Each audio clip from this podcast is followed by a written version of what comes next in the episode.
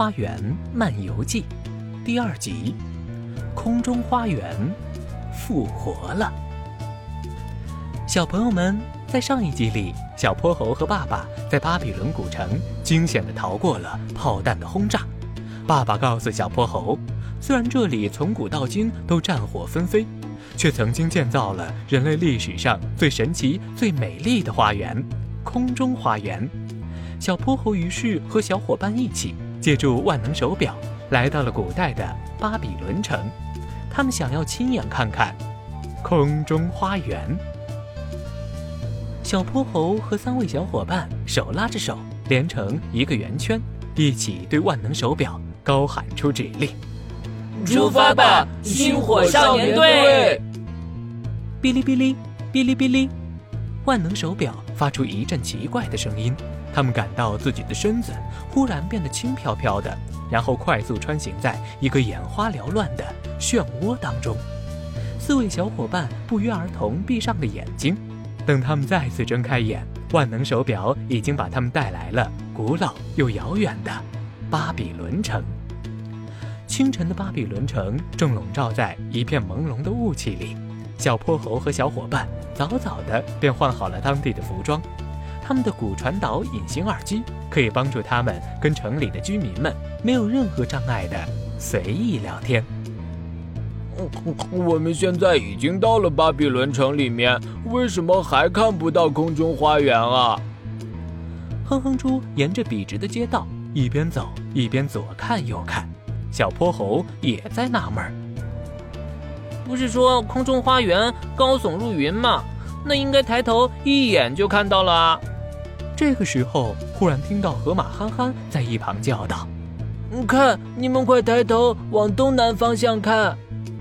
小伙伴们连忙顺着他手指的方向看了过去，在弥漫的雾气当中，一座参天的建筑若隐若现地悬挂在半空中，模模糊糊显露出一个巍峨挺拔的轮廓线。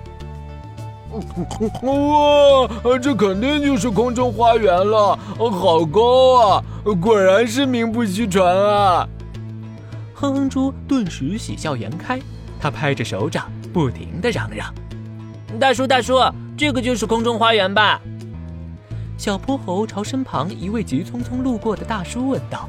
那位大叔停下脚步，看了看小泼猴，先是点了点头，然后却又摇了摇头，叹了口气。小泼猴还想再问，他已经急匆匆的走开了。这个时候，笼罩在巴比伦城市上空的雾气一点点消散。小泼猴四人走得离那栋高耸入云的建筑越来越近，龙小白这时忽然停下了脚步，抬头看向高处的他，眼睛里多了一种哀伤。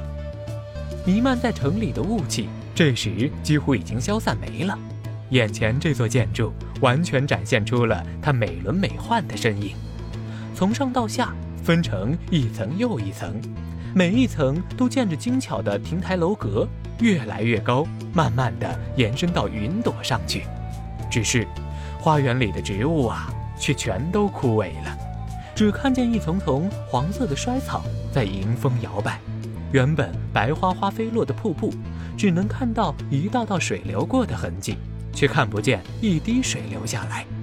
整个空中花园此时看上去更像一座沙土色的堡垒，而不是花园。哦，这就是空中花园吗？我觉得有点失望耶。哼哼猪完全没有掩饰自己的失落之情，小泼猴和河马憨憨也都立在原地，傻了眼。真想不到，我们千里迢迢穿越时空到访的空中花园却是这个样子。四位小伙伴此时都有一种上当受骗的感觉。不，空中花园不是这个样子的。不是这个样子的。一位少年吃力地拎着一个大大的水桶，忽然气势汹汹地站在他们面前，眼睛里噙满了泪水。你们根本没有见过他真正的样子，相信我，它不是这个样子的。它是世间最美丽的花园，只是……少年说到这里，竟然哇的一声大哭起来。小泼猴四人连忙围上前来。一边安慰他，一边询问其中的原因。少年抹了抹眼泪，把花园的情况一五一十跟小泼猴他们说了一遍。我叫阿杜，是老园丁杜布拉辛的小儿子。我还有两个哥哥，他们都参了军。我的家族奉巴比伦王尼布甲尼撒二世的命令，世代照料和守护这座花园。这座花园原本是那位国王为王妃安美伊迪斯建造的，但是他们已经去世多年了。少年看了一眼颓败的花园，接着说道：“跟修造花园的时候比起来，巴比伦的国力已经逐渐衰弱了，对这座花园的维护也越来越无力支持。据说新的国王甚至想过把它改造成军事建筑呢。”在我很小很小的时候，这座花园里还可以看见树影婆娑、飞瀑奔流，开满了奇花异草，香气能飘满整座巴比伦城。但如今，唉，它的人力供水系统已经废弃很久了，整座花园缺少了水的滋养，于是变成了现在这个样子。空中花园再也见不到了。龙小白听完阿杜的话，眼眶里竟然也满含泪水。小泼猴和哼哼猪有点垂头丧气。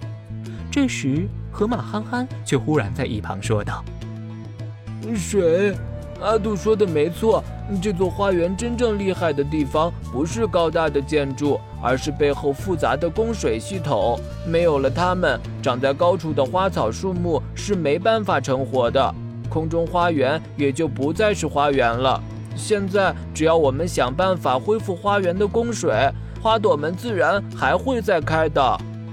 可是，如今的巴比伦不断遭到外敌侵犯，现在的国王早就不再派人用滑轮和水桶给花园提水了，连我的两位哥哥都被派往战场去保家卫国了。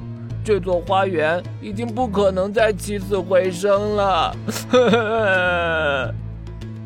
看得出来。阿杜有一颗柔软的心肠，他和爸爸一样热爱园丁的工作，始终关心着花草树木。没想到啊，憨憨这时却自信又神秘地笑了笑，把小泼猴叫了过来，在他耳边嘀嘀咕咕说了几句。小泼猴一边听一边也咧开嘴笑了。就这么办，我们和阿杜一起把空中花园复活吧！呵呵。然后他把憨憨的计划和设计发明告诉给了阿杜，阿杜将信将疑的看看他俩，但不管怎么说，对已经枯萎的花园来说，有办法总比没办法强。至于效果怎样，一试便知。于是阿杜和小泼猴一行五人找到了正在花房里培植花草的老园丁杜布拉辛。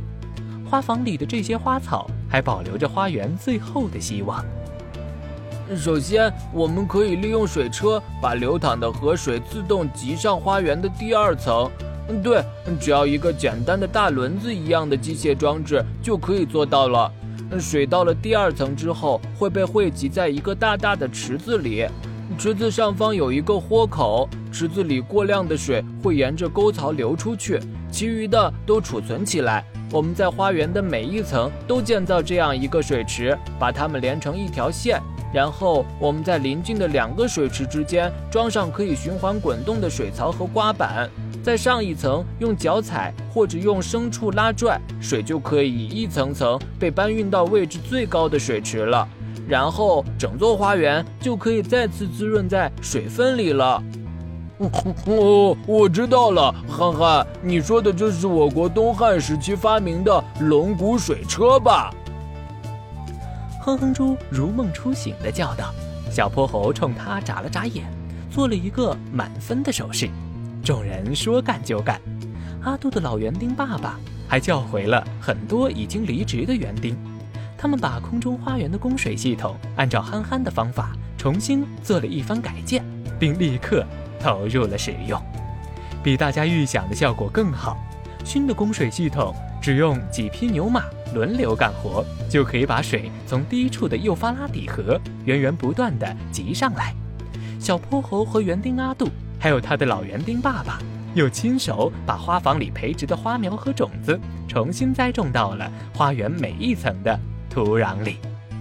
奇迹于是诞生了，这座年久失修、已经枯萎多年的花园迅速焕发了勃勃生机，树木再次绿叶婆娑，各种各样的花朵次第开放。